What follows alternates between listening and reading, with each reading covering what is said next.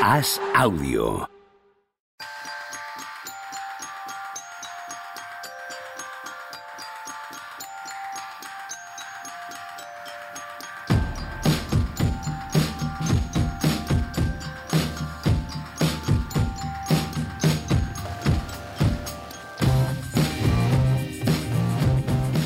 Hola, ¿qué tal? Hoy estamos a jueves 1 de diciembre del año 2022. Hombre, se respira aquí la felicidad de entrar en el último mes del año, la felicidad de entrar en este mes tan especial, tan entrañable para, ¿no? para las familias y para, en general, los buenos sentimientos en el planeta. ¿Qué tal, Juan Marrubio? ¿Cómo estás? Qué bonito es, ¿eh? Verdad, es que me Diciembre. encanta. Qué bonito ¿A ti te gusta? lo del rap este de Spotify, ¿eh? Está todo el mundo ahí poniéndonos. Mira, esta es una cosa que detesto Ujú. Y este año me ha hecho ilusión ver a tanta gente poniendo ahí mínimo veterano. Estado bien. Por lo que sea, ¿no? Sí, es que no me gusta nada. Odio, odio los, los algoritmos de estas cosas. Yo también. Y odio, y sobre todo odio que te hablen los algoritmos como si fueran personas, tío, lo odio. O sea, yo sé que existen, hay que adaptarse, acoplarse, ¿qué vas a hacer?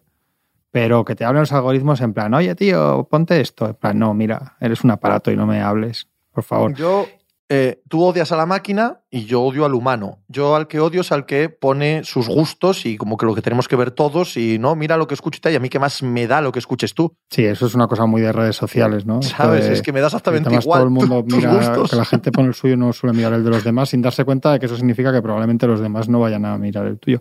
Pero ha puesto mucha gente mínimo veterano, hombre, está muy bien. Y eso sí, eso sí. Nos las gracias nos gusta un montón. Nos gusta un montón. en, este sí de, en este mes de agradecer. No, ese, no. el- Tenemos tanto sí, que agradecer aquí. no, pero y eso es. el mes que viene. Mm, Tony Vidal, ¿qué tal? ¿Cómo estás? Muy bien, ¿no? Yo también, contento con esto que, de que la gente nos ha dicho que escucha mínimo de veterano. Sí, hombre, está muy bien, me molaría. Aunque tú me pegues palos por ahí digas, en un ranking que aparece Planeta no puede, no hay que hacerle mucho caso. Claro, tío. O sea, una, una- una persona que te pone, que nos escucha y además escucha Planeta, yo, pues ya, joder, ya. Si escuchas a Planeta, pues claro que escuchas mínimo de veterano, hostia. Sería la, la leche, ¿no? Escucho a Planeta, pero luego a mínimo de veterano no me interesa nada, hombre. Hay que dar las Es que gracias es, a la es gente. que es ¿eh? muy obvio, joder. Hay que dar las gracias a la gente que yo. A mí me habéis enganchado a Spotify, ¿eh? Yo lo tenía ahí súper abandonado y de repente me he metido ahí, me he hecho una lista de, de- de Shazam que tenía ahí Shazam desde 2014. Seguías usa- no usando sé. Shazam y, ¿no? Tú igual eres de aquellos que todavía usaba, ¿no? Eh, aquellos MySpace y demás. No Hostia, sé, ¿cómo MySpace. escuchabas No, no, música, no. tío? MySpace. Hombre, pero Shazam está guay para cuando vas por ahí y escuchas alguna cosa y dices, hostia, ¿esto de quién es? O esta me suena un montón, no recuerdo ahora, y te lo guardas ahí. Y me puse ahí, me hice una lista ahí con 300 canciones Ah, ¿es que eso? tendré que limpiar. No sabía que era eso. O sea, estaba flipando un poco. No sabía que era el programa este que te hice. Nunca lo he necesitado esto porque no Yo tampoco, llamar. yo tampoco porque tengo una relación muy, muy personal con la música. Si la conozco, sé cuál es y si no, no me interesa. Entonces, claro, Hostia, pues yo, a mí me pasa al revés. Yo, yo, bueno, yo estuve pinchando dos años por la noche poniendo música en un garito y llega el punto en el que odiaba toda la música que escucha todo el mundo. Y entonces me voy a buscar música que no conozca nadie. Y que, que no conozca nadie, no, que no haya escuchado yo.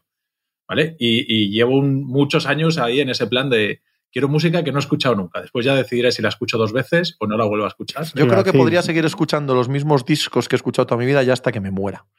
Yo, yo creo que si, si no vuelven a hacer una sola canción más, tampoco me pasaría Yo, si nada. quieres música que no escucha nadie, te chuto, Tonito, lo que quieras, ¿eh?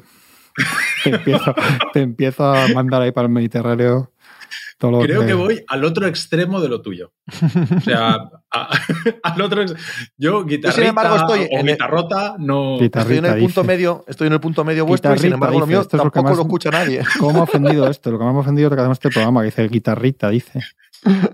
Te va a poner un día, va a quedar lo que es guitarrita.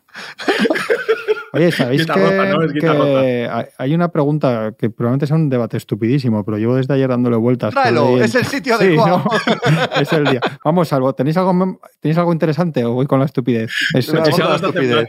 riendo, pero es el momento, ¿eh? Ese momento, no, nada, nadie, ¿no? Vale. Nadie, nadie levanta la mano. Ayer vi que alguien preguntaba en Twitter y dije, joder, qué tontada. Y, y- y desde entonces no he podido dejar de pensarlo. Que quién sería el mejor equipo de la NBA si le quitas a todos a su mejor jugador. Llevo desde ayer pensando eso. Es que serían también los Celtics, ¿no? No lo sé. En Tatum, ¿eh? que es buena. Porque, claro, descartas a los Bucks seguro, pues que hay equipos que son tan de. Es que me salía, aparte de los Celtics, me salían. eh, que otro del este, claro, ¿cuál era de los gordos? Espera, que abrir la lista de los equipos para que no se me olvide. Eh, Cleveland, por ejemplo, ¿no? Podría estar ahí si le quitas a, a Mitchell a Garland, no, no los dos. Luego debates cuál es el mejor, pero te quedan los pivos y el otro de los dos pequeños. Estaba Toronto, ¿no? Que siempre es muy colectivo. En el oeste igual Phoenix, ¿no? Yo Podría ya tengo la respuesta. Yo- ¿Quién? los Clippers Sí, claro. ganarían los mismos partidos que ahora. Lo estamos viendo todos los días, ¿no? Entonces, no, si quitas dos sí que son, son una dinastía, una dinastía invencible. Ojo, lo- los Pelicans estarían ahí también, ¿eh? Porque si le quitas Y uno si tan- quitas tan- a los tres, los Sixers. Claramente, claramente. Los- ese puede ser el mejor equipo de la historia, si- sin, sin tres estrellas. Pues serían No, no, también, es- serían es también una- los Celtics, ¿no? Y es muy deprimente el pensamiento. Vamos, para Sí. mí, para los de los Celtics, Es no. posible, es posible que fueran los Celtics, sí. Es posible que fueran los Celtics. Probablemente el segundo mejor jugador ahora mismo de la liga, la segunda mejor espada es Jalen Brown. Y Toronto. Toronto es un equipo súper Sí, coral. Por eso, ¿eh? por eso lo dije. Si es le quitas a Siakam, es muy, muy posible que. Raptors tuviese. A Miami también tratas de verlo sin Butler. Claro, es que he jugado Sí. muchísimos partidos sin él, pero no.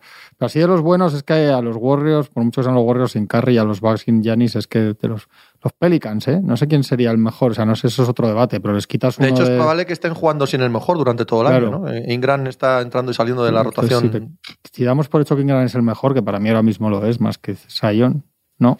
Pero te, Sí. te quedaría Sion, McCollum, Valanciunas, los secundarios, o sea, es, interesante, sí. Minnesota. Y hay equipos que se caen de una manera terrible. ¿eh? Sí, sí, a- claro. Es que es curioso porque eso, porque hay equipos muy centrados, en, pero equipos buenísimos como los Bucks. Son buenísimos, pero hombre, los Bucks les quitas a Giannis y, y, y- y ganarían a bastantes equipos en playoff al final, pero, pero se pierde totalmente. Los Nets ahora mismo, con todo lo que, que queráis ser optimistas, Y compañía, pero les quitas a Durán y, y, no sé, o sea, es curioso. Hombre, sí. no, si Durán ahí no. claro, no, por eso no, que es curioso. güey. No sé, pues Hombre, llevo desde ayer hablado de pensando en esto. Grizzlies, que el año pasado hicieron mejor récord sin que con Sí, eso me- Y este año, y este año también están, sí. este año también están sin su mejor este. hombre. es otro. es Y están otro ganando buen- partidos sin Desmond Bain. Es ¿eh? otro buen Cuidado. debate. Dallas Mavericks también estaría muy bien sin su mejor jugador. Sí, Sí. sí, sí. Correcto. En la, en la Liga EVA, por ejemplo. Y, y está bien, sí. no sé. Vamos a ver los Wolves, que están ahora sin Towns. Y equipo, es que esa, esa parte me gusta. Equipo que mejoraría sin su mejor jugador. Lo de Minnesota, yo, en cuanto se lesiona Towns, pensé, se van a meter en un lío porque van a defender mucho mejor sin Towns. Y, y va a haber un- una charla. Y esto es lo típico de que no es que sean mejores o peores, que son tonterías, pero es que van a poner a Anderson de titular y cuando vuelva McDaniels van a tener más sentido en defensa y van a decir, ¿visteis que ayer ya, joder, no sé quién, quién fue, Winhorst o quién, decía que alguien ayer, además, vamos, de los un periodista no, o sea, con, con fiable, decía que en, que en los despachos de Minnesota están a palos por el traspaso y que casi todo el mundo ya allí creen que se han equivocado en luego ver. Ya, ¿y eso en qué, eso en qué deriva? Porque la pregunta es, claro, la pregunta es ¿qué haces ahora? No, no, ya. No puedes sí. deshacer el, con No, el no. traspaso, no puedes traspasar a Gobert, porque te van a dar un precio décima parte de lo que tú has pagado. Eh, la pregunta es con los exteriores. La pregunta es eh, primero con el entrenador, después con Echar DeAngelo, entrenador. claro, y después con DeAngelo y Claro. después con Towns. O sea, por Sí, ese sí. orden. Si tú haces un movimiento pensando que tienes mejores ingredientes para hacer la paella y la paella no sale, pues lo primero que tienes que hacer es probar a ver si otro cocinero Total. puede, puede cocinar con eso. Total, ya te digo yo el resultado del Sí, siguiente entrenador y entonces tenemos que pasar a lo de verdad, que es a traspasar a DeAngelo. Yo no lo tengo tan claro. Ya, pero yo sí. Depende de quién pongan, claro. Yo lo tengo tan claro. Yo creo que ahí se pueden hacer cosas, ya sabéis. Porque el año pasado las hacían. Yo No creo que mejor. de Angelo no va Pero a ser el, uno de entrenador los tres el año mejores pasado ya. jugadores de un equipo gana, Sí, muy Pepe, pero, pero es que han cambiado todos los jugadores de sitio. Que yo entiendo tu de teoría. otra manera. Yo entiendo tu teoría, pero que hay un punto en el que los jugadores estos mezclen como mezclen, por mucho que tengas a un entrenador, eh, si no mezclan del todo bien, y por lo que estamos viendo de momento, no mezclan del todo bien, y yo puedo estar de acuerdo contigo, ¿eh? además a mí no me pareció nada mal el traspaso en su momento. Esto tendría que mezclar mejor, pero es que es este mismo entrenador el que estaba el año pasado y hacía funcionar de una manera el equipo, y con estos jugadores más uno no ha sido capaz que venga otro y de repente haga la magia de que funcionen eh, me, resulta complicado de creer. Tiene que haber un punto ahí de que los jugadores en sí mismos no les gusta jugar entre ellos. No son capaces de sacar lo, mejor de lo que tienen. Una, una de las cosas que hablamos bien de los Kings el otro día es que los jugadores están donde tienen que estar. Es decir, cada jugador está, entre comillas, por decirlo de alguna manera, en su zona de confort. Y este año tú ves a los, a los Wolves y los ves el año pasado y el año pasado ves a todos en su zona de confort, a Town siendo el que pone bloqueos y decidiendo si hace el roll o el pop, el que generan, el que, los que ponen los bloqueos siempre son, o sea, los que generan desde el bloqueo directo son o, o D'Angelo Russell o Anthony Edwards y después hay dos tíos abiertos. Bueno, uno en el dunker spot, uno allí en la línea de fondo a cogerlas y bajarlas, que es Vanderbilt y después eh, eh, Patrick Beverly abierto en una esquina. De hecho, en playoffs una de las liadas que hacen es cuando es Beverly el que asume demasiado balón, el que vota mucho, el que, el que toma todas las decisiones, ahí la lían un poco. Y este año todo eso ha cambiado. De repente los que están abiertos, en lugar de ser Beverly, Vanderbilt, tal, son Towns en un lado y Anthony Edwards cuando está generando D'Angelo Russell. Entonces, eh, el que pone los bloqueos, en lugar de ser eh, este Towns, es Gobert, que Gobert no tiene las dos opciones de ir para adentro o ir para afuera, solamente tiene una, que es ir para adentro. Entonces está todo está cocinado al revés, ¿vale? Por decirlo de alguna manera, son los mismos ingredientes, más o menos, tienes una, un arroz mejor o, una, o unas almejas ahí mejores, pero están puestos en otro orden. Y la cosa no casa igual. Ya, eh, vamos a comprobarlo, ¿eh? porque no creo que tardemos Sí, sí, mucho. sí. Vamos a comprobarlo y ver si un entrenador puede hacer algo muy diferente de lo que estamos viendo. Yo me mantengo muy escéptico. Me mantengo muy escéptico. Eh, estoy muy contigo en que esto tendría que funcionar mejor y que deberían jugar de manera diferente, pero creo que hay un punto de los jugadores. Hay un punto de los jugadores que tienen tendencias naturales a ponerse como se ponen, a jugar como juegan. Eh, Anthony Edwards a manejar el balón como lo maneja y a afrontar la canasta como la afronta. Y Carl Anthony Towns, cuando se encuentra con Rudy Gobert en la zona, a, hacer las cosas que hace. Que no es una cuestión que se lo manden, se lo indiquen, te- tú ponte en la esquina. Hay un punto de decisiones de jugadores que ahí se ve que no hay ninguna química, no me refiero personal, sino química jugable, química en el parque. Sí, es que yo, yo las personal, yo es que lo he dicho desde verano, que es que más allá de que aparte del ajuste deportivo, etcétera, que a mí no me gustaba, las personalidades que se juntaban eran muy deficientes. Y bueno, yo creo, yo creo que no vas a ser nada muy gordo si uno de tus tres mejores jugadores es de Angelo Russell, por ejemplo, o, o incluso cuatro. Es que no, no, le veo ni- ninguna productividad a la hora de la verdad. Y Gobert, es que llevamos años hablando de Gobert y no ha cambiado nada tampoco allí porque no iba a cambiar nada por, por irse a Minnesota, porque ese jugador es lo que es, no sé. Pero Y- Gobert ha sido el líder de temporada regular, siendo Gobert uno de los tres jugadores más importantes. Es decir, que hay maneras de en las que. Porque ahora mismo Minnesota no piensa en ganar en la Ahora mismo a Minnesota, entre comillas, le da igual a quién se van a cruzar en segunda ronda de playoffs si la sí. juegan. Lo que Sí, sí, quieren es hacer claro. una gran temporada regular y decir, Punto. oye, aquí estamos Sí. nosotros y vamos a ver después en playoffs si pasamos de primera, si pasamos de segunda. Y el problema es ese, que la apuesta ha sido para eso y en temporada regular no están consiguiendo nada. Pero de todas formas, lo que dice esto es el siguiente paso. El equipo sí es un equipo hecho, pensado para ganar mucho. O sea, en el momento que haces un traspaso así, con un número, con dos números, uno del draft dentro, otro traspaso que hiciste en su momento por De Angelo. Yo no digo que tengan que ganar este año, pero es un equipo que ya está hecho para con esa base sí y hacer cosas muy, muy gordas. Si no, no te Claro, metes en pero- ese. Pero no podemos todavía pensar en eso estando en Claro. diciembre con un equipo que ni siquiera juega bien en temporada regular. ¿Sabes? Eh, Lo primero, lo primero será que jueguen bien aquí ahora. ¿Sabes? Ya, pff, si es que abrir queda lejísimos, pero es que sus opciones de anillo están eh, a años luz. Evidentemente es la idea que tienen cuando traspasan por gobierno. Tienes toda la razón. Pero no hemos llegado al punto siquiera de que sean un no, buen claro. equipo de temporada regular. Sí, sí, totalmente. Claro. Totalmente. Claro, es que no son, no son los Nets, los Lakers o los Warriors que dices, bueno, vamos a hacer una temporada regular digna de meternos y después a ver, a ver en playoffs a quién le, le- le hincamos el diente. Esto es al revés, ¿no? De decir, bueno, vamos a lo que primero que tenemos que hacer es ¿Has dicho meternos en la has- nobleza de la liga. has- Has dicho, has metido a los Lakers ahí. He metido a los Lakers, sí. He tardado, he tardado unos segundos, he estado unos segundos pensando si había escuchado bien. ¿No te gustan más? Bueno, claro, es que tú no has visto el principio de temporada, pero yo se lo decía el otro día, Pepe, yo creo que los Lakers están en la buena dirección. Sí, no para que ganar lo el están. anillo, que pero empezar a ser un equipo digno, un Han equipo que ganado juega- 5 de 6 y Anthony. Davis ha estado jugando francamente bien y no Claro. nos. Incluso con la llegada de Russell Westbrook desde el banquillo, tiene una segunda unidad capaz de anotar.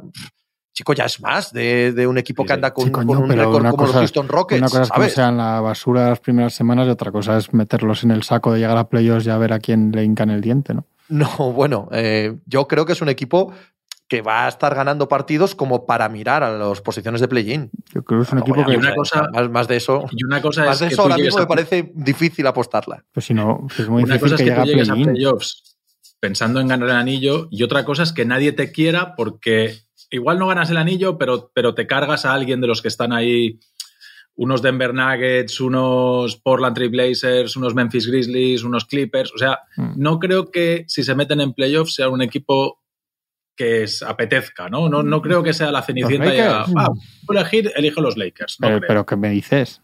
¿Los Lakers ahora? ¿Con el equipo que tienen ahora? Vamos, el que... No, el que, no. el que- El no, que- sí, vamos, que no digo sin hacer un traspaso por dos tíos buenísimos y hablamos de otro equipo. Vamos, el que me diga que llega a playoffs y tiene miedo de jugar con estos Lakers, que se vaya a jugar los playoffs de la, de la, de, de- de la liga esta de Filipinas con White Howard, por el amor de Dios. Vamos, os faltaba.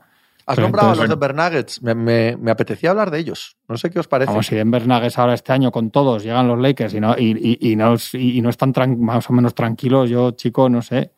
Será que, no sé. Lo van a estar. Sí, sí. No, que aparte que no, Lo no van a creo estar. que lleguen ni creo que jueguen contra los. Nuggets. vamos, que sí, me, so- no, por el amor de Dios, si es que en algún, no sé. Es que ¿Qué opináis de, de cómo están jugando los Nuggets? Eh, los he visto estas últimas dos semanas, dos un par de veces. Eh, la pinta que me da, sobre todo Jamal Murray, es bastante diferente a principio de año. ¿eh? Hay una fluidez ya en el campo, tanto de él física como, de, como del bloque, que cada vez me gusta más. Yo pensaba que iban a ser un poco mejores, a ver, yo pensaba que iban a mejorar más en dureza y en defensa y tal con Caldwell Pop y Bruce Brown y tal, y pero ahora me parece un poco más de lo mismo, de otros años, que no es poco, pero pensaba que tenían una mezcla para ser más, más fuertes en un oeste así. Pero veremos. Pero los has visto. Yo es que a principio de año estuve muy decepcionado con ellos, ¿eh? Eh, era lo que decías tú, era un equipo que, que no me gustaba mucho. Yo lo último que he visto, ojo, lo último Sí, que he visto, he visto sí. un par de veces en las últimas semanas, ya me parecen un equipo bastante serio, ¿eh? Si es que deberían El ser. partido que les vi frente a los Clippers fue un buen partido. eh, les vi, bueno, eh, una derrota contra Detroit que no, que no va a ningún lado. Eh, yo qué sé, eh, a mí es un equipo que me gusta. Deberían ser top 3-4 de este oeste seguro en, temporada regular. Pero no sé, a ver, es que- en teoría tienen las cosas para ser, que sea distinto este año en playoff para ellos, por, por el perfil de jugadores que trajeron. Y yo de momento lo que les vi, pues me parecía un poco más de lo mismo, casi todo, con otros nombres. Veremos cómo va evolucionando. No sé. Yo he visto pocos de los Nuggets últimamente, pero es que yo pensaba que era de los equipos, pues, pues lo hemos hablado, ¿no? Que tú los ves en la pista y dices, o sea, los ves en el, ves el roster y dices, jolín, si nadie rompe a jugar y a dominar el oeste, estos deberían estar ahí. Y pare- sí que es cierto lo que dice Pepe, ¿no? Que parece que sin hacer mucho ruido y tal, mm, van encontrando ese punto de encaje de todo otra vez, de nuevo, pero llevan un año sin jugar. Y Yamal. Yamal Claro. ha empezado el año Sí, sí. eh, con muchísimo cuidado, tanto de minutos jugados como de uso y como de ir hacia canasta y como de jugárselas él. Y cada vez, cada vez está más suelto, de verdad que está funcionando eso. Y la dinámica global, cómo Aaron Gordon entiende eso, cómo Caldwell Pope entiende eso, por supuesto Jokic no tiene nada que entender porque es el, el gran factor del equipo. Eh, jolín, a mí, a mí me parece que están avanzando, ¿eh? No es el mismo equipo este de Denver que a principio de noviembre. Hombre, Jamal Murray está en la curva, que lo que decíamos cuando hablábamos de Kawhi, que es lo normal de un tío que vuelve de una lesión así. Sí. Lo que no es normal es lo de Kawhi acabe como acabe, pero lo de Murray si empieza así es normal, ¿no? Que ha pasado de. acaba cogiendo piernas y hábitos y recuperando sensaciones y eso. Es más normal. A mí el equipo me parece cuando están todos buenísimos y, y- y estos tíos que decía, Bruce Brown y Caldwell Pop y tal, me parecen fichajes excelentes para lo que quieren ellos y para lo que les falta otros años en playoffs y viendo cómo está el oeste, es que podrían ahora mismo sentirse tan aspirantes como cualquiera. A mí hasta ahora no me han parecido mejores, pero, pero tienen ese margen, desde luego, de crecimiento ahí. Y Mike Malone nos ha dado motivos también para pensar que es un entrenador que va a ir encajando todo bien y que el equipo debería ir mejorando. Y, y es de esos equipos que igual dentro de 10 programas estamos diciendo, bueno, es que Denver lleva 17 victorias de los últimos 20 partidos o una cosa de estas, porque es que el oeste está para eso, para, Sí, para que un equipo sin muchas florituras lo está haciendo Phoenix Suns, fíjate. Esta noche hay que hablar de lo de Booker, pero, pero es que hay varios equipos que con, con esa pinta, ¿no? De, de cuando Ellos miras ahora de repente, mismo- ostras, estos van ganando mucho. Y miras y dices, jolín, pues es que han perdido dos partidos o tres partidos en un mes. Ahora mismo llevan 5 de 6, ¿no? 5 de los 6 últimos partidos, 14-7 de récord, y tienen por delante a Hawks, a Pelicans, a Mavericks, a Trailblazers, Jazz, Wizards. Bueno, no hay nada ahí en el calendario que no te indique que pueden ganar el 60 al 70% de todos estos, eh, de todos estos partidos y que, y que se van a poner con, con un récord francamente, francamente bueno. Ahora mismo están segundos detrás de los Phoenix Suns y todo aquello que hablábamos las últimas semanas de que todo estaba súper igualado en, los, en el oeste, ya no lo está tanto. Se está empezando a jerarquizar el, el oeste y hay ciertas diferencias entre estos equipos y los que van séptimos octavos en récord. ¿eh? Ellos son muy dados, de todas formas, a perder partidos tontísimos. ¿eh? Es uno de estos equipos que tiene el, El de hábito Detroit. de de repente, sí, sí, de repente llegar a partidos de estos y, y perder y al día siguiente ganar a los Celtics son, son muy de ese rollo. Bueno, pues a ver, y esperemos que luego no lleguen en playoffs allí Wengel Gabriel y compañía y se, y se aterroricen en, en Denver. Esperemos, pues sería, sería un disgusto para. Joder, no me, no me digas, hombre. Yo creo que tienen que estar entre los aspirantes de los oeste, los Nuggets de principio de temporada. Es que no. Sí, sí tienen que es estarlo. por sí eso tienen que estarlo, sí. sí. yo lo que Si decía vuelven- es precisamente porque la exigencia para mí era, era alta ya este año. O sea, tienen, tienen casi todo. Y como no hay como no hay nadie delante tirando mucho del, del carro, que de los que están ninguno, ni siquiera Phoenix Suns, con las bajas que tiene ahora mismo, te parece a priori me- mejor, que, que debería ser mucho mejor que ellos. Phoenix Suns, con las bajas que tiene, está rindiendo Sí, sí. muy Hombre, bien. ¿eh? O sea, que, sí. que- que cuando llegue Chris Paul no sea, o sea, que no te haga falta Chris Paul para ganar partidos de temporada regular, que no necesites, o sea, que con esto, que realmente con, con Booker, con Aiton, se habla poco de Michael Bridges, que ahora mismo ha asumido el rol de, de líder de la segunda unidad. favorita del podcast favorito de Spotify. Es verdad, Michael Bridges, ahora te ves los partidos y dices, joder, pero si es que está, es el mejor jugador de la segunda unidad, es el que genera las ventajas para que Shamet y, y Damian Jones puedan tirar más liberados, el que recibe los bloqueos para recibir en ventaja y a partir de ahí empezar a jugar. O sea, ya no es ese jugador que se echa no sé cuántos minutos en la esquina y ya me llegará y me da tiro, sino que está haciendo un poco el rol de Cameron Johnson como líder de- del banquillo, que él, él es titular, ¿no? Pero es el que se queda, el titular que se queda con los reservas y que asume más, más protagonismo ahí. A mí me parece que este periodo de la temporada en el que Phoenix está jugando tan bien, o al menos ganando tantos partidos, en el que Devin Booker se ve tan cómodo en la dirección y en la manera de, eh, de anotar, eh, en el que DeAndre Ayton está haciendo mejores números y, como decía Tony, en lo que Michael Bridges está brillando, ojo que no sea el tráiler, el teaser de lo que tienen que ser estos Phoenix Suns sin Chris Paul. O sea, Chris Paul empezó el año siendo poco menos que un jugador de complemento, tanto en minutos jugados como en el pozo que tenía con balón. Ya veremos lo que le queda a Chris Paul o no, pero están enseñando, están mostrando la patita de lo que deben ser los Phoenix Suns cuando Chris Paul no esté. Y eso, cuando venga Chris Paul ahora, a ver lo que significa, a ver lo que supone en cuanto a su rol y en cuanto a su ascendencia sobre el equipo. Totalmente, totalmente de acuerdo. Yo creo además que tenemos un poco el síndrome este que decía yo con ellos de lo de los jazz del año pasado, que tienes la sensación de que así no, y que da igual que ganen en temporada regular 50, 60, 65, Sí. que después de lo del año pasado en playoffs y las otras finales y tal, ya vas con la mosca y no te los terminas de creer, y es igual es injusto, y igual tal y como está el oeste vuelven a las finales o lo que sea, pero, pero creo que pasa eso, y es verdad que de esto sí que hablamos poco. A mí me pasa, el otro día lo pensaba, que yo cada vez que escribo hablo de los de los Bucks y de los, o los Celtics y de los Bucks como dos equipos que han residido el ritmo y tal, y en realidad están ahí. O sea, no lleva cuatro derrotas, el otro cinco, del otro seis. ¿no? Y es líder de la otra conferencia y tal. Y sin embargo, no. A mí me pasa que no. Pues lo que os digo siempre, que hasta que no hagan un, algún movimiento o algo, pues, pues no me los creo. Pero es verdad que, que a las finales pueden llegar perfectísimamente otra vez. Pues están sin dos titulares. Sí, lo que dice Pepe es interesante, lo del ajuste de- con Chris Paul. No sé cuándo vuelve, no sé cuándo vuelve Chris Paul, no, no, no tenía para mucho Y más. no han ¿no? dicho nada. Pero que Chris Paul sea solo sumar, es decir, claro, que sin Chris Paul no hayas restado, que te sigas manteniendo el nivel y que cuando llegue Chris Paul sea ese añadido, No, pero cuidado no. con esto. Esto es como Sí, la física pero- cuántica. Cuando metes Sí. se distorsiona todo, no Sí. es sumar y punto. Sí, no sería muy fácil. No, pero me refiero, Jolín, que no, que no necesitas a Chris Paul de 33 minutos, necesitas a un Chris Paul de 20 minutos, quizá, quizá incluso vete tú a saber si Claro. prueban a, a meterlo en la segunda unidad. Claro, pero el Chris Paul de 20 minutos también te distorsiona lo que estamos viendo. O sea, no, no puede ser el mismo equipo cuando esté Chris Paul. Eso no significa que sea para mal, pero no, no va a ser así. No, no es sumar y punto. No, no funciona Aparte, Chris Paul no va a jugar 20 minutos. No, tampoco. no puede. No, a ver Ya, si ya, no sí, 20. sí, pero O sea, que, que un rol menor, me- refiero, que no sea este pero jugador. ojo, de- ojo que eso ya lo estaba haciendo a principio de año. ¿eh? O sea, a principio de año sí, estaba por eso. 35 minutos en pista, pero de otra Sí. manera. ¿eh? No, Sí. no pasaba el balón por él todo el rato, no dominaba el juego, no era el jugador defensivo que en su día fue. yo creo que él era muy consciente de que este año, lo que decía Juanma también, no podían caer en los mismos errores de las temporadas pasadas. Temporada regular de 60 victorias y luego asfixiado en todas las eh, rondas de playoff, ¿no? Eso no podía ser este año. Y el propio Chris Paul a título individual estaba tomándose un poco eh, temporada de descanso, ¿no? Mm. Es que yo siempre os lo digo, yo creo que Chris Paul, sus problemas de playoffs no tienen que ver con todo lo que descanse. Yo creo que puede jugar ocho partidos de temporada regular y en el cuarto partido de semifinales del oeste estar tostado igual. Porque por la edad Claro, y, tienes- por sus problemas musculares y por la edad. Yo que ya el año pasado yo creo que este jugador sí ha pegado, sí ha bajado. Luego es verdad que va a seguir haciendo partidos de 14 asistencias y una pérdida, dormido, o sea, de falta.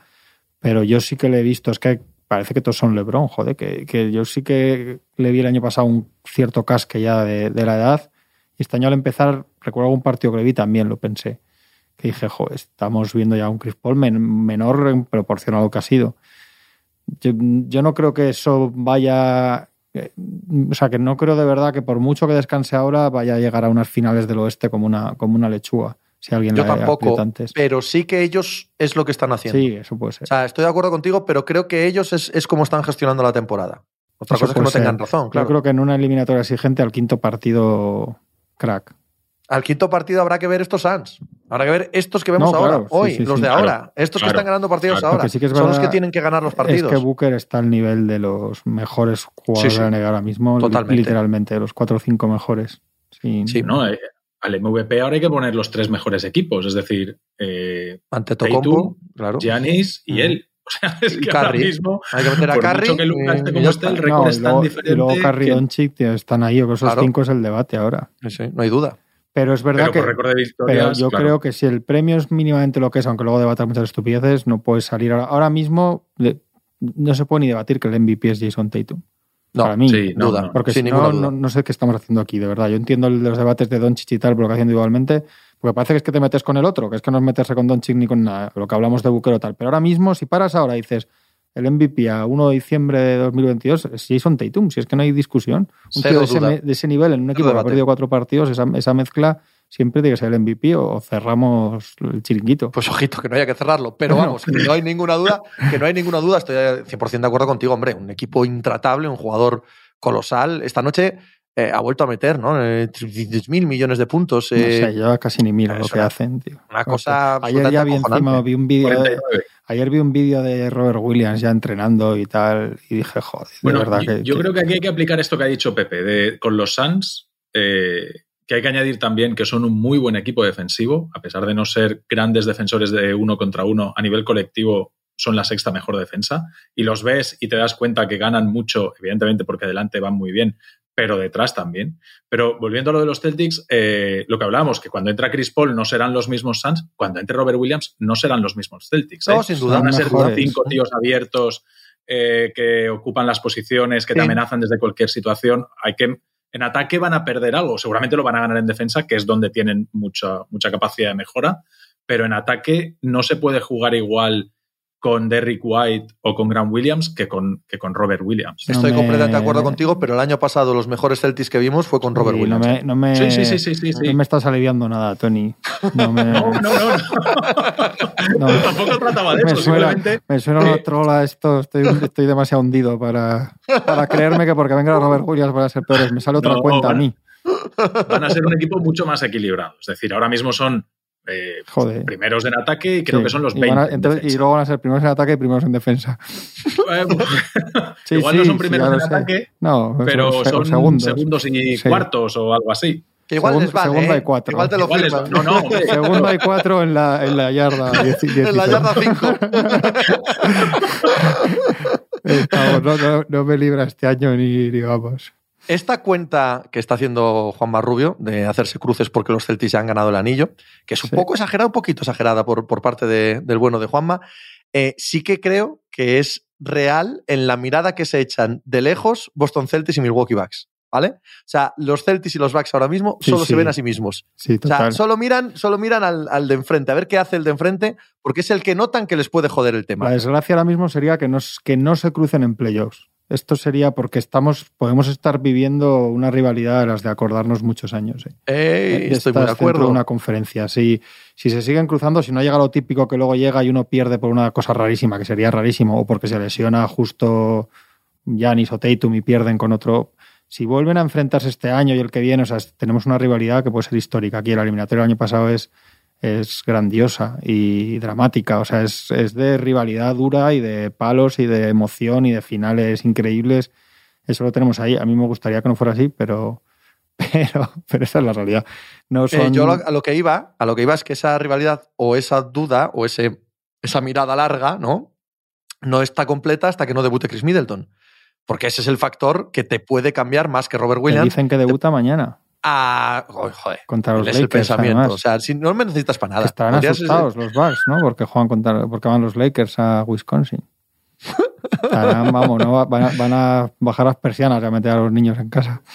La vuelta Pero, de. Chris Middleton. Bueno, sí, venga, seguid con No, este. no, no, no, no, Sí, no, sí, que sí, por favor, seguid con este feed No, no, ya, que me iba a ir a luego Lakers, ya, la- ya meto yo el tema Middleton luego. Venga, dale, dale. venga, venga. Déjate de Middleton, déjate de Middleton, Pepe. Pero estás viendo los últimos partidos. de- es que me sorprende que Juanma. ¿Has visto los últimos He partidos? visto, por razones profesionales, más o menos los de los de los Spurs, de los que no quiero acordarme, y, y curiosamente tuve que ver el partido que le remonta a Indiana Pacers 17 puntos en el último cuarto, en el que reconozco que durante buena parte del partido hasta el último cuarto juegan bastante bien. Pero, Claro. pero de eso. Bueno, reconoce tú que entonces. Vale, vamos a empezar. Reconoce tú que Austin Reeves es bueno. ¿No? Si nos ponemos así, porque es una de las claves, ¿no? De, que, de este momento del equipo. Entonces, 10 puntos por partido, 6 tiros Sí, por sí, partido. ¿no? Que las 28 estadísticas, que no te, he dicho, no te he dicho que me digas las estadísticas. Te he dicho, Bueno. reconócelo, pues entonces no te reconozco lo otro. Ya está, no quiero ser, no quiero parecer un niño de tres años, pero, No, pero esto es lo que hay. Esas son mis es condiciones. está siendo relevante en un equipo que ahora mismo está fuera de play-in. Coño, ya, decir, ahora son malos. el Ahora, como te no lo ahora, son malos los, ahora son malos y están fuera de playoffs.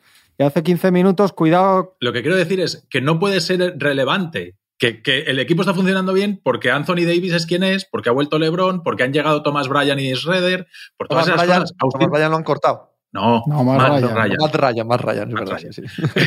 Entonces, hay un montón de factores que aparte del, del- del- del rendimiento de Austin Reeves, o sea, Austin Reeves tiene que ser séptimo jugador y ahí yo te digo, maravilloso. Bueno, pues, lo eso, está, mi pues eso es lo que siempre te he dicho yo, que era un buen jugador Claro. para un equipo de NBA. No, pero séptimo jugador no es para Bueno. volvernos locos con él. Pero entonces, como el que tiene que ser séptimo es titularísimo ahora prácticamente o importante, pues no es un equipo que dé miedo. Eh, Por, pues sí, por un lado o pues por otro te voy a pillar. No, pero es que yo, yo a dónde voy es a eso, a que ha llegado Schroeder y de repente LeBron ya no tiene que asumir todo Bueno, el desgaste de la Vamos a ver llegado hace mañana. El equipo este que ya casi ha salido de la UCI, vamos a ver qué hace mañana en Milwaukee. Hombre, ahí te quiero ver. Sí, hombre, si Que de repente te sabes- pones un Miura como ¿sabes acaban quién- de salir del hospital. ¿Sabes quién trabaja esa noche y se come esa crónica? Aquí lo tienes delante. Ojalá, creo que son muy bonitas. Bueno, yo, día- yo me lo veré al día siguiente en diferido, pero, pero me lo veré, seguro. Sí, pero yo también lo veré, ¿eh? Yo- a mí me están interesando los Lakers estos últimos 15 Claro. días. Yo empecé el año, Están empezando a aparecer el un año equipo de no me apetecía nada de nada de nada ver a los Me Lakers. Además, decía alguien que, joder, que es que justo vuelve Middleton contra nosotros. Digo, sí, porque es que sin Middleton iba a estar eso igualadísimo. Sin Middleton era era 50-50. Y que además, si es, si es beneficioso para vosotros, da igual para vosotros que cualquier otro equipo, es beneficioso que vuelva Middleton. Pa- eh, el primer para- día, para los el primer día va a ser jodido, para que el los primer día no van a jugar igual. Para Que- los Lakers no hay mejor noticia que que juegue mañana Middleton y meta 56 puntos. No sé si me entiendes por dónde voy. Sí, te entiendo perfectamente, sí. Vamos. Y, que- y- y- y mañana que no toquen, como mañana que no- ni toquen a, vamos, a Yanis que le, le va a hacer un pasillo como la, como la A6. Que, na- que no lo toque nadie. Eso, eso sois los aficionados Lakers europeos. Los de allí les da un poco igual todo este rollo. No, no, los de allí, no, no les da de igual. entrada, al aficionado medio de los Lakers solo le importan los Lakers. Sí, sí, pero no vamos. saben ni qué equipos juegan en la NBA. Cuando juegan luego las finales ven de qué color van. Esta vez con uno verde, esta vez con uno de rojo. Esta vez, ¿sabes? Pero no saben mucho exactamente en No, qué pero- ciudades andan ni, Pero lo ni de los demás, Celtics, ¿eh? sí, lo de los Celtics, sí, sí hay tema ahí, hombre. Bueno, el año pasado había, no sé si os acordáis que había cierto debate, hubo cierto debate que porque estaba yo un día ofendido entre aficionados jóvenes de los Lakers y con quién ir en las finales, que es una cosa que, que son cosas que me dan ganas de- de- de- de irme a vivir en una casa en la montaña y no saber nada del mundo. Que había gente de los Lakers que decía que había que ir con los Celtics contra los Warriors. sí, hombre, que sí, que la mayoría de los Lakers, la No, la mayoría, estos son genérica, chavales, chavales que, no, que, sí, no, que no correcto, saben ni correcto. casi ni leer ni escribir, tiene que ser, porque si no es Correcto, muy correcto. Pero, pero sabes también como yo que en el mercado norteamericano hay también una montonera de viejos señores que siguen a los Lakers y tal, que no se acuerdan de aquello, que les da igual todo, que quieren ver a los Lakers cada noche y no les importa mucho ni contra quién juegan. Y que quieren que ganen los Lakers y no saben del resto de la Pues actualidad de la liga. Pues querer ver a los Lakers cada noche ahora es. Sí, es complicado. Mira, lo que está Complicado. demostrando estos partidos, que es verdad que están jugando, yo te digo, el día de Indiana hay un rato que juegan bastante bien. Eh, lo que está demostrando, lo que va a acabar demostrando es si, si en esos despachos creen algo en LeBron y Anthony Davis. Si no hacen nada, es que no creen nada, es que no hay otra cuenta. O sea que esto sí que es importante. Y, lo- y es verdad que la vuelta de Middleton en el, en el plano general es un punto de inflexión de la temporada, dentro de lo que No, hablamos pero, de la rivalidad de estos. Yo creo que el hecho de que sean alguien que no te apetece cruzarte, porque cruzarte en una ronda de playoffs a Anthony Davis y a LeBron, y a LeBron James, no creo que sea plato o buen gusto para nadie, no quiere decir que yo esté pensando en ganar el anillo. No, pero que yo Creo yo creo de verdad, fuera de bromas, que a un equipo de, de altas miras y tal, etcétera, mm, no, no le tiene que asustar jugar con estos Lakers, de verdad que lo creo. Ahora que llegue ahí unos Timberwolves haciendo el ganso, uno de estos, y, y pero bueno, pues entonces es que están otra cosa. Pero que llegue ahí los Warriors como un avión o los Phoenix que les ha salido todo bien y ya, mm, no, no creo que estén asustados. Digo yo, si te digo, pregunta a los Bucks y a los Celtics si firman ahora a jugar las finales con los Lakers, ver lo que te dicen. que me río, pero me da mucha pena en realidad, pero ojalá fuera como decís. Pero, pero, Pero verás, no- si- si el equipo juega mejor, esto sí que es verdad, ¿eh? si el equipo juega mejor y es más serio, Anthony Davis está de maravilla, LeBron, yo creo que este año sí que es el año que ha pegado un, un bajón ya notable, más allá de, de sensaciones, pero te sigue dando lo que te da y no hacen nada, es que no creen que este equipo pueda dar nada y es, y es un mensaje terrible. Sí, pero es probable que no crean, ¿eh? Claro, no, es no, es probable que, que, es no que es crean que porque va. realmente, que realmente es, de- difícil creer. ¿eh? Porque pegado, pero todas las cuentas y todos los rumores y todas las cosas, la realidad es esa. Si estos Claro. tíos dicen, bueno, vamos a ver si metemos y por lo menos eso, oye, llegas, no sé qué, compite, no sé cuánto, es uno tal, oye, que es para lo que es esta. Pero sí, a ver, a ver, si Middleton vuelve bien, que esto es muy importante ¿eh? para la... Esto es importantísimo para Sí, la sí, liga. para la para la temporada. liga y para la pelea eh, Bucks-Celtics. Porque Total, Bucks total. y Celtics van a, mover, van a mover de aquí a febrero suficientes piezas, muy menores, supongo, y del octavo jugador y lo que tú quieras, pero van a mover eh, piezas fijándose en el otro, fijándose en cómo eh, encaja el emparejamiento con el otro. No, no me cabe ninguna duda ¿eh? de que ellos piensan que el anillo pasa el uno contra el otro. Si Middleton no está, tú no puedes tener ni uno ni el otro la idea clara de qué equipo te vas a enfrentar en playoff. Pero si Middleton empieza a jugar y juega bien y juega 35 minutos, tú ya sabes cuál es el, el valor real de estos backs. Y lo saben los Celtics y lo saben los Bucks. Y Sí. sabes si tienes que traspasar o no a Grayson Allen. Y sabes si tienes que meter a alguien más en el exterior o no en Boston. O sea, todo eso lo ves cuando tengas la versión definitiva de tu rival. Y la versión definitiva de tu rival empieza cuando Chris Middleton vuelve a cancha, no antes. Y dado que llevamos sin verle jugar al baloncesto meses y meses y meses, aunque ahora nos cueste un mes verle a full equip, hostia, es absolutamente relevante Sí, sí, total. que los Milwaukee Bucks estén jugando bien con Middleton para saber lo que tienen que hacer cada uno de los dos de aquí al final del Como lo traspaso. de Robert Williams, pero todavía más. Todavía más, Eso es, porque por eso, muy nivel Robert. Williams, o sea, Chris Middleton es Jalen Brown, digamos. ¿Correcto? O sea, es el- Yo, yo creo que no hay dudas que con Middleton van a jugar bien. La cuestión es si Middleton va a estar bien. Quiero decir, o sea, no, a mí, con, si Middleton está bien, yo no tengo dudas en que este equipo va a ser terrible, o sea, te va a ser tremendo. Eh, las dudas es si después de una lesión tan larga, a ver en qué momento de forma está Middleton, que viene de un año, de, de después de las Olimpiadas, en el que estuvo todo el año mal, fatigado, lento, muy fuera de forma, no cogió el punto en ningún momento de toda la temporada. Mm, yo no, no hay problemas de encaje. Quiero decir, los Bucks están jugando, va a ser sacar al 3 y meter ahí a Middleton y Chimpumi se acabó. Y estos ya han jugado juntos y sabemos que, que Bucks, en teoría, salvo que quiera cambiar muchas cosas, que no debería, hemos visto a estos Bucks ya con Middleton a tope. Y son los que ellos quieren ser. Me- me parece igual lo que hablamos de la llegada de Robert Williams, pero me parece que va a afectar más a la manera de jugar la vuelta de Robert Williams que la vuelta de Middleton a los Bucks.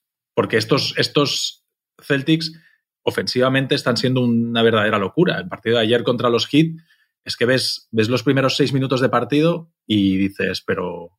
Y después les remontan, pero les remontan porque parece que los Celtics se lo toman así un poco... Bueno, bien, esto lo ganamos cuando queremos. Y de hecho en el último cuarto vuelven a pegar un acelerón y vuelven a irse.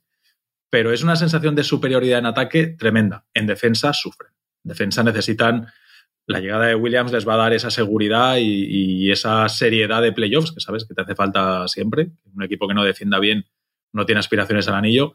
Y sí que van a tener que cambiar un poco el ataque. Ya no, no creo que sean tan maravillosamente buenos en ataque con la incorporación de Robert Williams. O sea, me parece que les afecta más a la manera de jugar, que, que los Middleton estos, los otros es coser y cantar, en teoría. Si Middleton está bien, que es la duda que yo tengo. Ahí están, Ojalá. ahí están los, los dos, Pero- eh, las dos visiones sobre lo que van a ser, ¿no? Creo, los, los dos mejores equipos de la temporada. Prácticamente sin, sin Los dudas. dos Yo estoy van un a poco en- mover. Van a hacer cosas en los dos en el mercado. seguro. Seguro. Ahora mismo el que más quiere hacerlas, o eso nos cuentan, Milwaukee. es Milwaukee. Milwaukee Claro. busca Entonces- un 3-4 Claro. defensor y tirador. como Pero va a haber loco. un movimiento reactivo en Boston. Seguro. Sí, sí, no, seguro, O sea, es- seguro es porque, seguro que Boston no se va a quedar quieto digo, cuando vea esto. Esto es una, esto es el, puede ser el Celtic Sixers de principios de los 80. Esta es una rivalidad porque son equipos que van a ganar anillos. Vamos, uno ya lo ha ganado y el, y el otro pues, probablemente sea el gran favorito para ganarlo. Este año y los próximos va a estar ahí. Entonces son equipos que saben que es el que no, que no puedes estar a una pieza de un pequeño movimiento de, de- de ir a- más a tope todavía por todas. Si no hubiera cambios, ¿creéis que con un Middleton al 100% y un Robert Williams al 100% eh, Milwaukee es mejor que Boston? Yo ya he dicho que estos días que me parece mejor equipo en general el Boston Celtics, o sea que en una temporada va a ganar más o más rivales o más partidos, pero que la mezcla entre ellos es muy complicada. El año pasado vimos cómo sufrieron, pero no estaba Middleton, pero es verdad que estos Celtics pueden ser mejores que el año pasado porque hay individu- y jugadores que individualmente son todavía mejores y porque en ataque, por ejemplo, lo que decía Tony, están jugando mejor ahora. Pero esa mezcla entre ellos es que es lo que decide todo, no es si luego uno gana más fácil en primera ronda y el otro no sé qué, y uno me es que esto es mucho la mezcla individual. Y yo creo que, que Giannis Antetokounmpo es un jugador absolutamente, lo que hemos visto el año del anillo, el año pasado hasta donde le llega, absolutamente superior y dominante y capaz de inclinar lo suficiente todo para que todo lo demás, esto lo hemos visto siempre en, play- en, grandes eliminatorias entre grandes equipos, ¿no? Creo que puede ser un factor más desequilibrante que Tatum todavía entre ellos. No digo que sean favoritos los Bucks, pero creo que iguala, que la lucha individual se iguala mucho más allá de las sensaciones que tienen uno y otro en temporada regular. Quiero creer, no sé. Yo creo que los, que los Bucks es mejor equipo 2K y los Celtics es mejor equipo NBA. Tú ves jugar a los Celtics y es una verdadera maravilla. O sea, es la filarmónica que viene a todo. O sea, en, en ataque hay, hay ocho posiciones a ocupar, ¿no? Las cinco exteriores, la frontal, las diagonales y las esquinas, y después las tres del triple poste interior, ¿no? Los dos dunker spots o el poste bajo y la bombilla. Y ves todos los ataques de los Celtics, todos los jugadores siempre ocupando esas posiciones, y si no están en esas posiciones, se están desplazando a esas, a esas posiciones. O sea, es que es el- el ataque de los Celtics es de verdad una fluidez, todo el mundo bien colocado, están atacando en el lado fuerte, en el lado débil, estás viendo bloqueos para que el balón acabe en la otra esquina con un tío absolutamente liberado. O sea, de verdad que es una maravilla. En cambio, tú te vas a, jugar al 2K y dices, joder, a a True Holiday, a Middleton y a Giannis y meto 80 puntos con estos que, que no, hay, no, no me puedes parar. Pero, y, y me parece que el duelo es ese, ¿no? El- las, las individualidades, lo que has dicho tú, Juanma, de, de mejor Giannis, jolín, ¿cómo se para el mejor Giannis? Pues creo que el trabajo colectivo de Boston es el único capacitado para pararlo. Y que ahora mismo eh, al mejor Tatum tampoco lo paras de ninguna manera.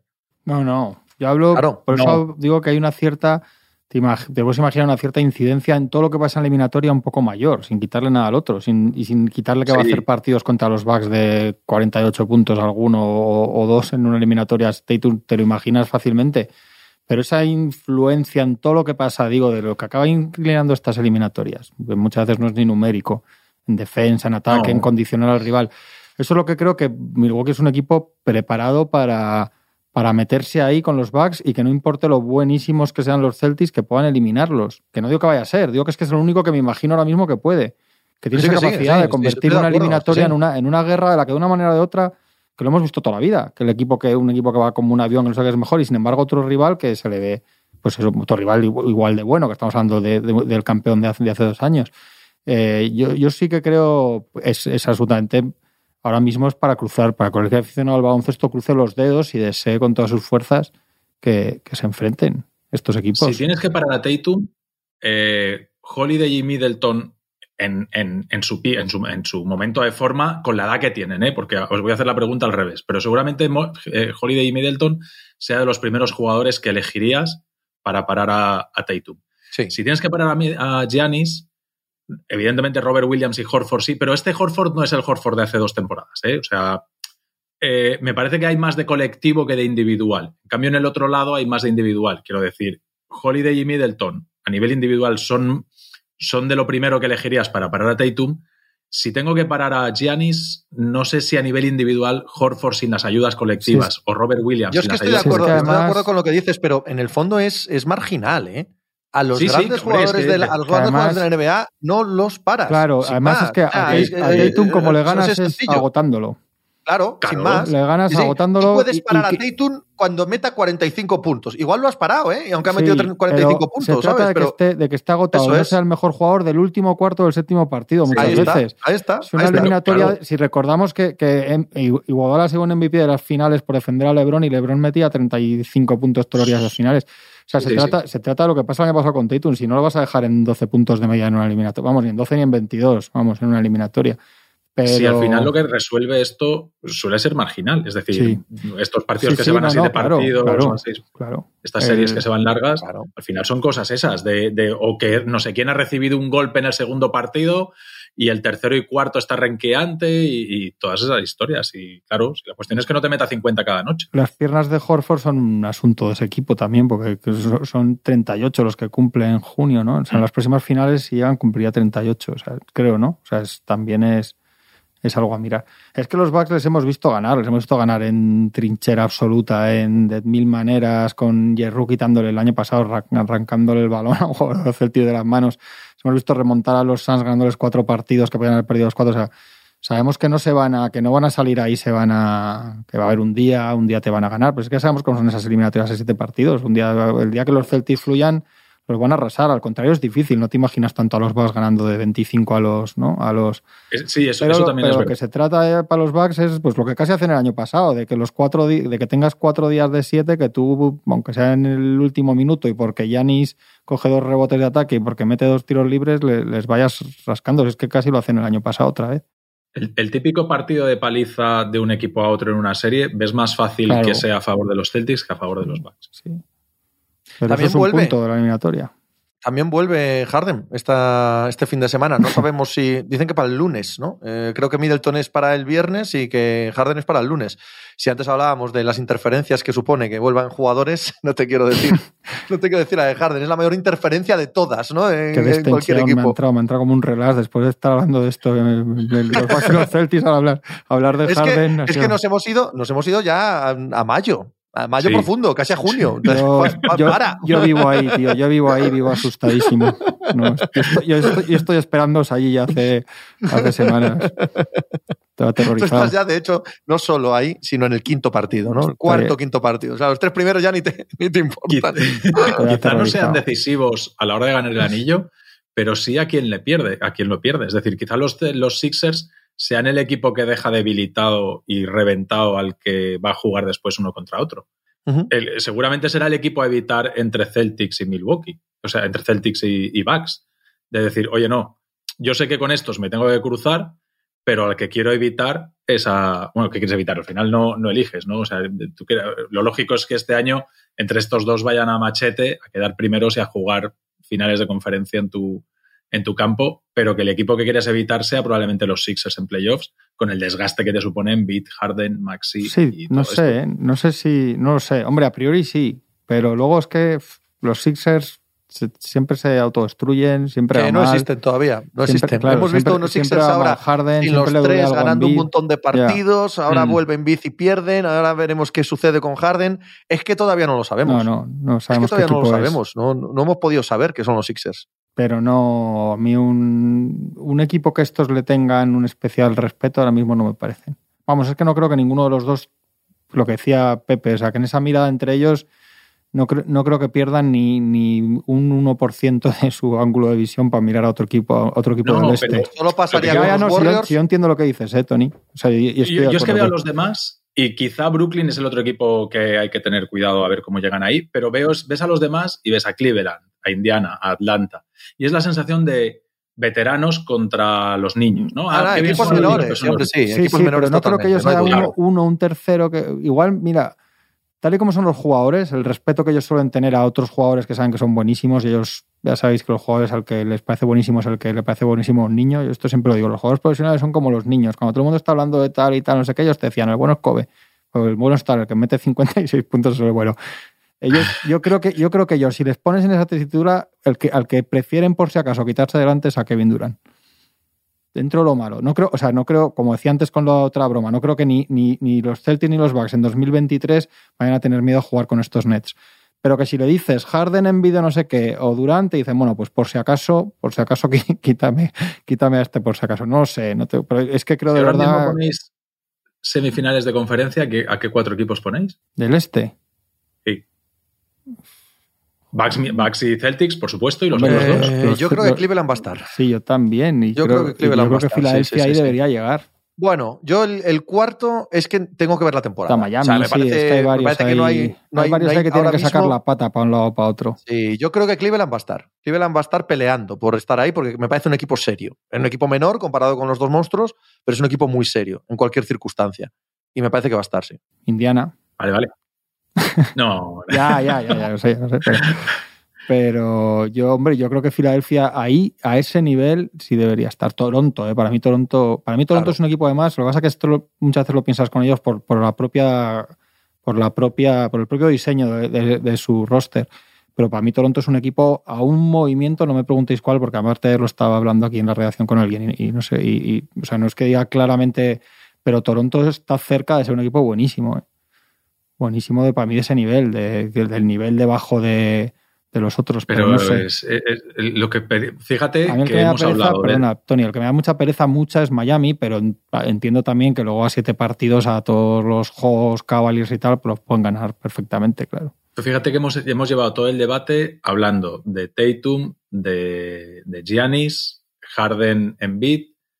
Toronto me falta el Star Power. Me falta. Sí. Hombre, el o sea, que y Siakam- Siakam, y Siakam Siakam- había empezado la sí, temporada sí, maravilloso. Pero ¿eh? lesión, pero sí, es verdad que no, pero por muy bien que esté no te da esa... Claro, eso, eso es verdad. De momento no. Igual vete tú a saber que igual nos, nos acaba la temporada. Lo que ha dicho Pepe, ¿no? Que queda toda la temporada por delante. Pero igual tú le preguntas a estos que decimos y sin tenerles miedo, pero igual también prefieren jugar con, contra Harden y Embiid que, que contra los Raptors, que sí que estos sí que son muy...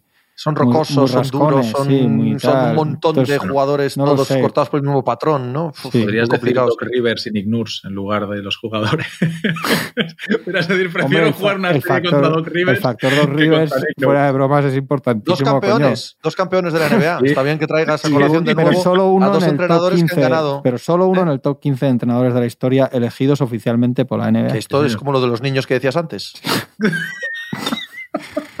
Pues fuera de bromas, Dos Rivers, una. Doc Rivers, fuera de bromas, es una de las razones por las que no pueden competir con estos equipos ni mínimamente Claro, con lo bueno. así lo pensamos sabemos todos, que no pero- va a ser capaz de hacer lo propio él como entrenador. Pero han estado sin los tres grandes y este equipo, con Milton, Melton, Moulton y Melting, han ganado un montón de partidos. Pues nosotros podemos hacerles un paquete por, no sé, por Envid, por ejemplo. Si, si es Pues un venga. problema, si es un problema de estrellas, o que sea, de Anthony Davis y Embiid. pues mandamos, pues mira, coñas, coñas, coñas. pues el que, el que no, el que menos le guste lo mandamos a Milwaukee para ayudar en playoffs. Nos, queda- nos quedamos a uno. Decimos a Dave- mira, Davis es de, joder, si Davis además es de Chicago, que es una cosa curiosa porque es de Chicago, pero es de los, es muy de los Packers eh, de Sí. NFL, que son Chicago, es, para que te asesinen por la calle. Y, Este fin de semana, por cierto, dado que lo dejas ahí, pues ahora os lo coméis. Este fin de semana se decide quién es el equipo de la NFL que más victorias tiene en la historia. ¿Así? No lo sabía. Están empatados los Packers y los Bears. Sí, sí. Están No empatados sabía, los Packers sí. y los Bears y juegan entre ellos. Joder, es un partido. es el partido. Renovación de Billy Donovan y vuelta de Lonzo Ball. Renovación de Billy Donovan eso. A oscuras, eh, con alevosía y nocturnidad en la offseason. Eh, no sí, quisieron sí. hacerlo público, es de coña. Es como O sea, la de Pelinka, ¿eh? Esto pa- pasó, Así con, estaban de pa- convencidos. pasó con Pelinka, ¿eh? Que pasan dos meses y dicen un día, bueno, es que por cierto, a este lo renovaron, pero como íbamos hablando de- en, en otras noticias del día, ¿no? Esto es- es un poco así. no tiene ningún sentido la renovación de Billy Donovan. No tiene sentido echarlo, echarlo en plan hoy, pero tampoco tiene sentido renovarlo, ¿no? y renovarlo y no avisarnos, ya te dice muy a las claras que Sí, no sí. tiene ni el más mínimo sentido. O sea, te avisan dos meses después. Sí, está Alonso, tal, no sé qué, mira, hay aquí una entrevista exclusiva de Patrick Williams, tal, y por cierto, que hemos renovado Donovan, pero... Sí, pero Sí, sí, un poco. eh, que los que lo de Pelinka fue igual, ¿no os, no os disteis cuenta? Que dicen un día uno, bueno, por cierto, que en verano renovaron la Pelinka estos. Ah, pues, muy bien. Así de convencidos están. En serio, ¿eh? si Anthony Davis quiere ir a Wisconsin en primavera, hay que dejarle ahí. Lo cedemos. Sí, ¿no? hace un- Una cesión, una ¿no? fórmula de cesión. del año que viene. Pero es, yo me quedé flipado con lo de Billy Donovan, ¿eh? de verdad. Por eso, pues, digo, ¿qué necesidad, no? O sea, es lo que te digo, no lo eches, pero, pero, pero ¿para qué lo, no? Si estás viendo Bueno, a ver ahí. ¿Tendrías miedo que te lo Carnisovas. quitasen algún otro? Carnisovas se ha casado definitivamente aquí. Sí, evi- tiene quizá- miedo- quizá incluso para evitar el run run de, oye, la cabeza de Billy Donovan, tal, no sé qué. No, no, no vengáis a contarnos historias. Veremos si traspasamos a alguien, pero el entrenador lo acabamos de renovar, así que no lo vamos a echar a la calle. Hombre, si, concluir, Carnisovas una- y tal tienen miedo a, a que se lleve alguien a Billy Donovan, es que Billy Donovan tiene el mejor agente de la historia. Correcto. Si les ha convencido de esto, pero Concluyamos Pero- este programa, dado que nombramos a Arturas Carnichovas, con una de mis anécdotas favoritas de la juventud, que es que una amiga mía fue con nosotros a ver un Madrid-Barça solo para poder tocarle el culo a Arturas Carnichovas, cosa que consiguió. Eh, joder, era buenísimo. Yo le habría tocado el culo también.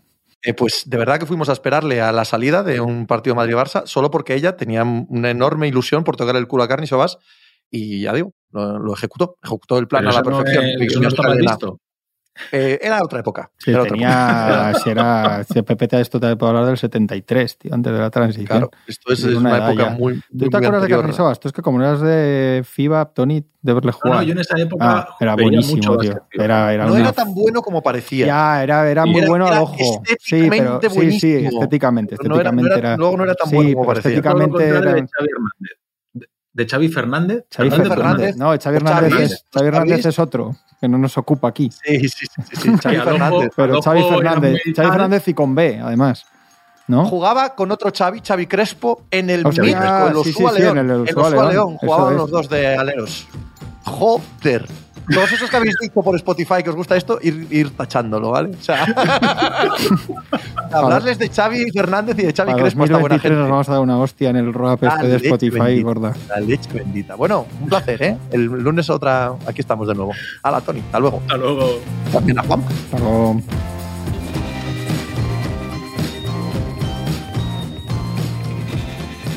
Pues muchas gracias por habernos acompañado en NBA Mínimo de Veterano. Muchas gracias por haber escuchado este podcast que es original de As Audio con la producción de Javier Machicado y la realización de Vicente Zamora.